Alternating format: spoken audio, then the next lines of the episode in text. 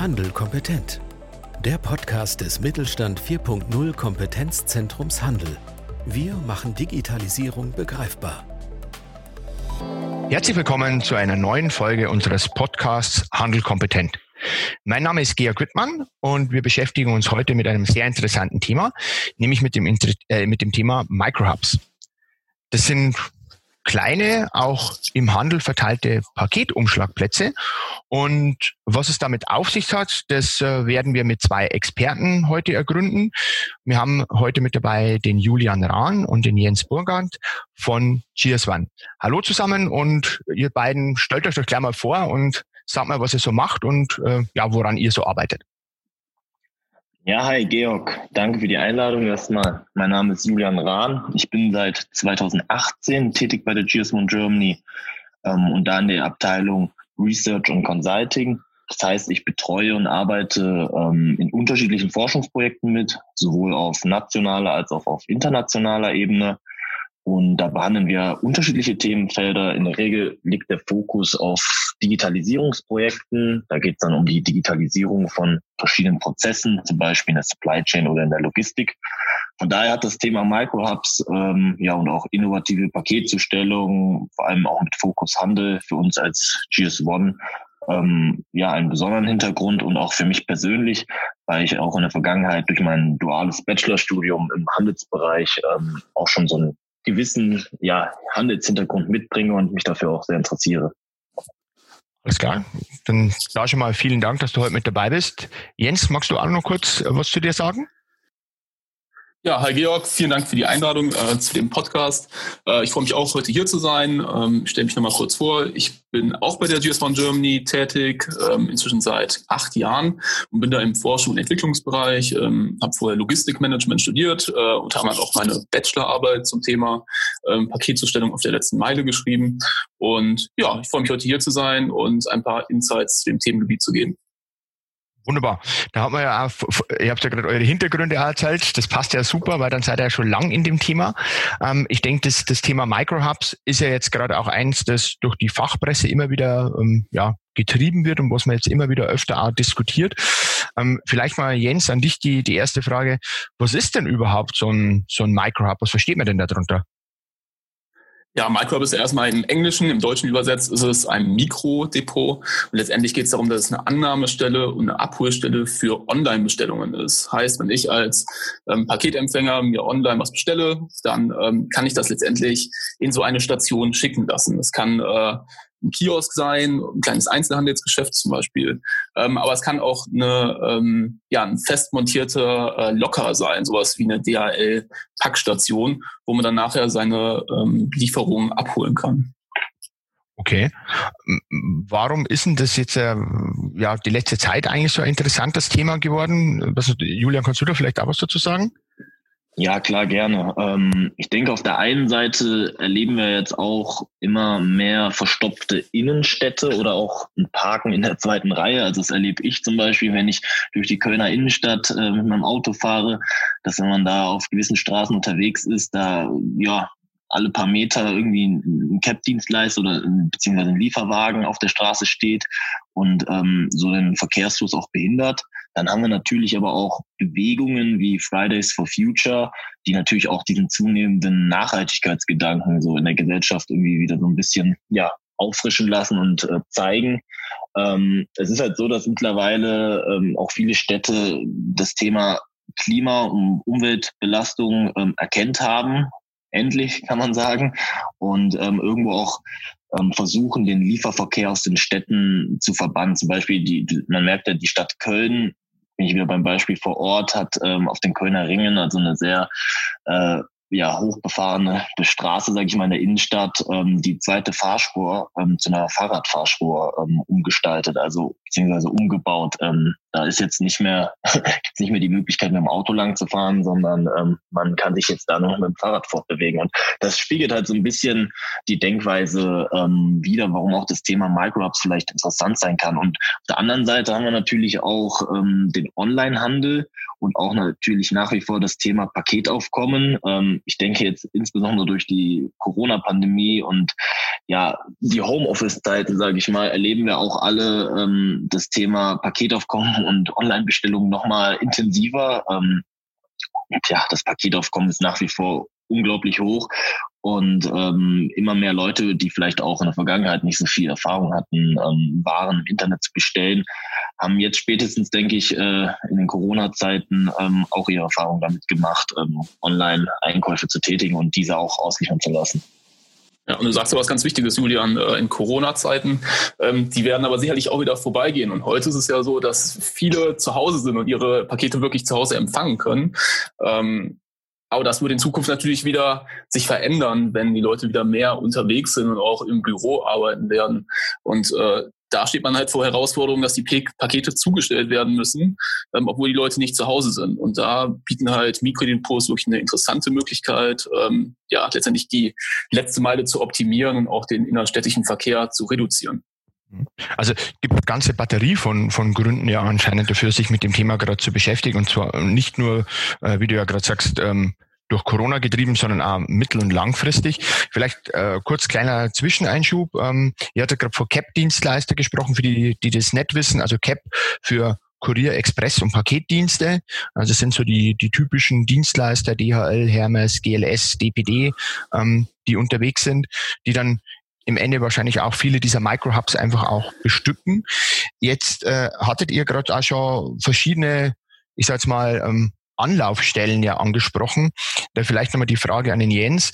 Ähm, welche Arten von, von Micro-Hubs gibt's denn und ähm, welche sind denn vielleicht für den Händler besonders attraktiv?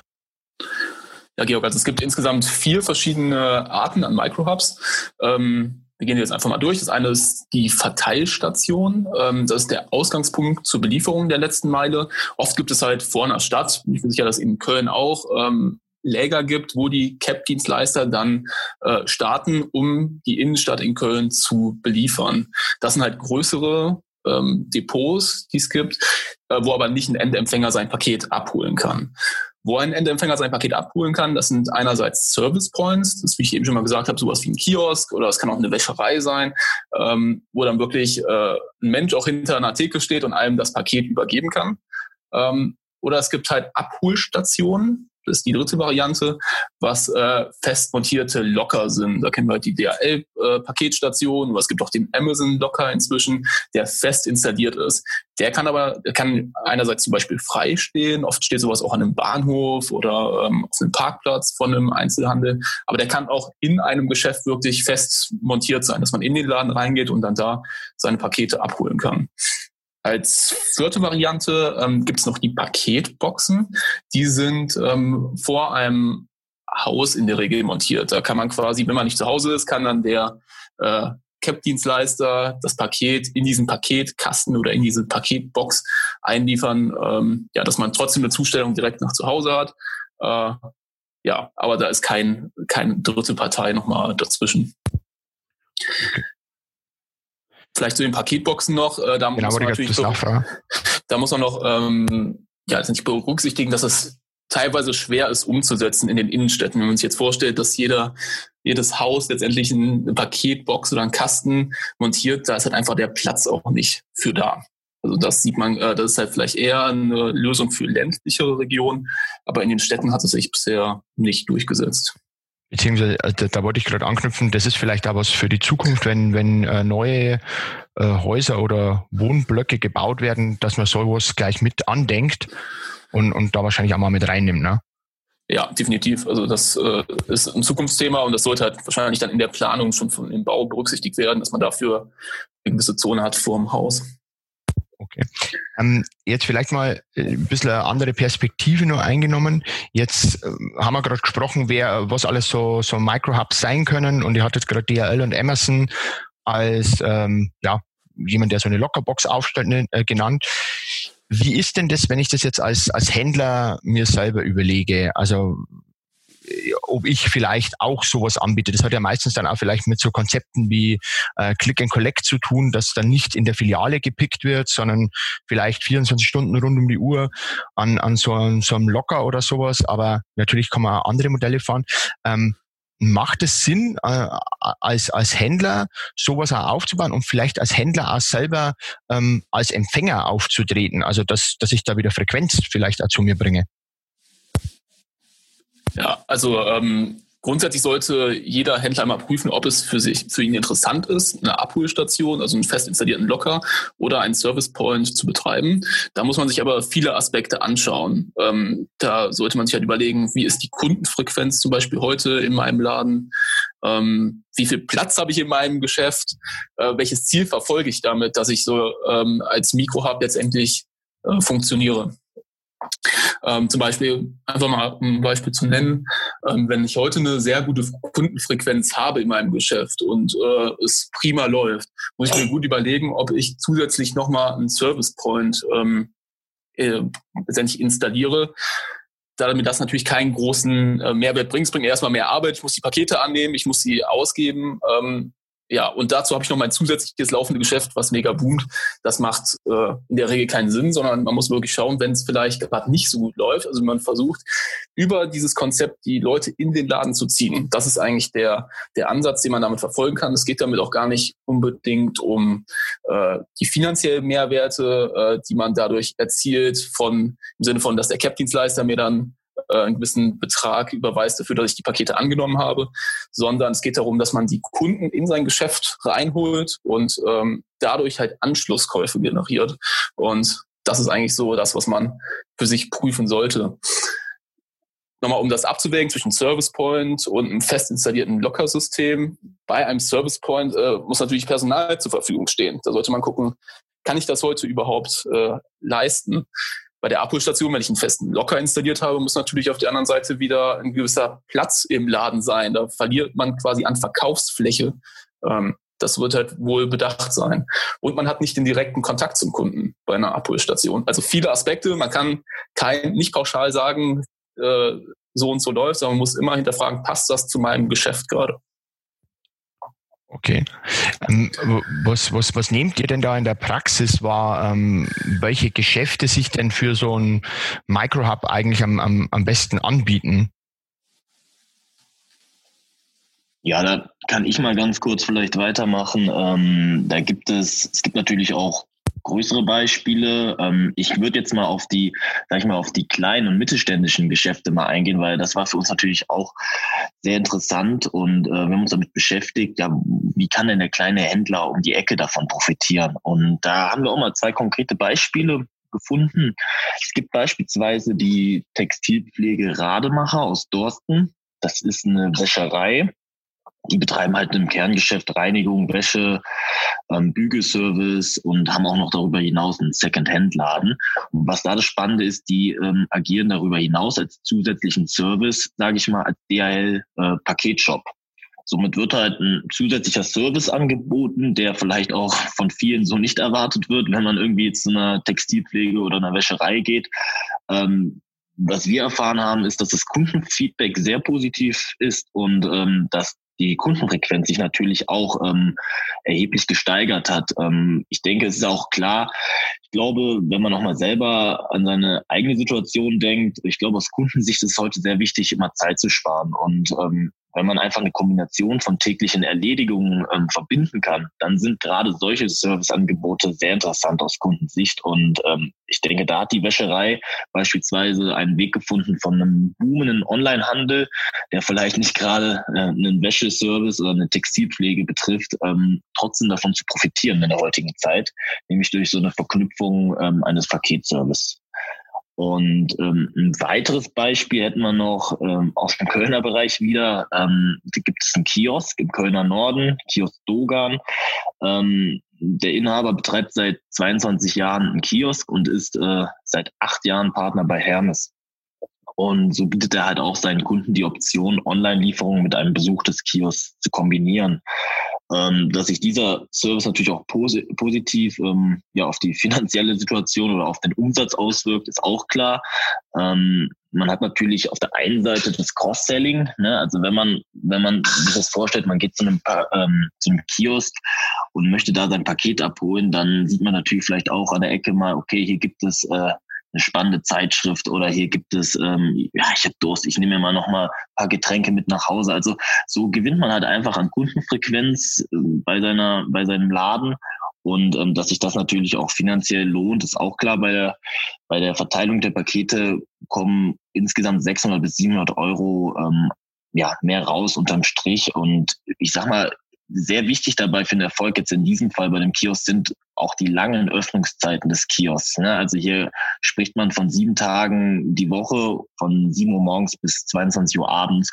Und das sind natürlich sehr, sehr großzügige Annahmezeiten, ähm, was sich dann positiv natürlich bei den Kunden bemerkbar macht und natürlich die Nachfrage nach solchen Annahmestellen ähm, ja, erhöht.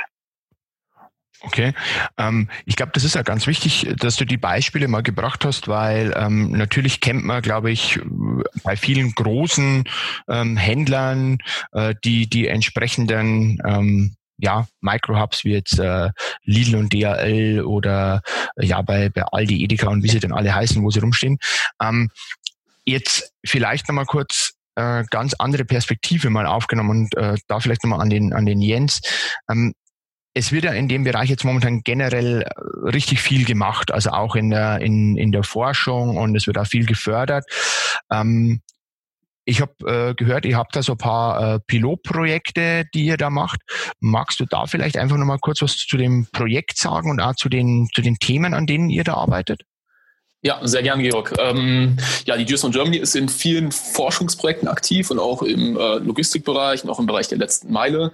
Und wir haben ein Projekt, äh, das wird auch vom äh, Wirtschaftsministerium gefördert, das nennt sich SMILE. Das Ganze läuft unter dem Smart Service Welten 2 Förderprogramm. Und da geht es auch darum, wie können Pakete zukünftig ähm, optimal zugestellt werden, damit es den Kundenbedürfnissen entspricht, aber auch ähm, letztendlich nachhaltig ist. Und da tut sich sehr viel. Es sind viele Startups auch unterwegs und auch in dem Projekt involviert. Und ich kann allen empfehlen, sich mal ähm, das Startup Pickshare anzugucken. Ähm, die haben quasi eine Lösung gebaut, eine App gebaut, um äh, eine CAP-Dienstleister neutrale Zustellung zu machen. Das ist nämlich ein Riesenthema. Heute ist es so, dass die Lieferketten in sich geschlossen ist. Das heißt, ähm, es wird ein Paket aufgegeben bei DHL und das wird komplett von Anfang bis zum Ende beim Empfänger zugestellt von DHL. Und es ist nicht möglich, dass ähm, diese Kette aufgebrochen wird. So hat Hermes seine Kette, so hat DHL seine Lieferkette, aber es gibt keine Kooperation auf der letzten Meile. Und genau da setzt das Projekt halt an, dass man sagt, bei der Paketzustellung, insbesondere in innerstädtischen Gebieten, ist es sinnvoll, dass ähm, Kooperationen stattfinden und dass auch Auslieferungen gebündelt stattfinden können, dass nicht jeden Tag DHL, Hermes UPS eine Straße abfährt, sondern dass nachher ein Dienstleister die Pakete für diese Straße in der Stadt ausliefern kann. Und da braucht es auf jeden Fall neue Konzepte und ähm, da gibt es auch viel Bewegung und wir sind uns sicher, dass sich da einiges verändern wird in der Zukunft.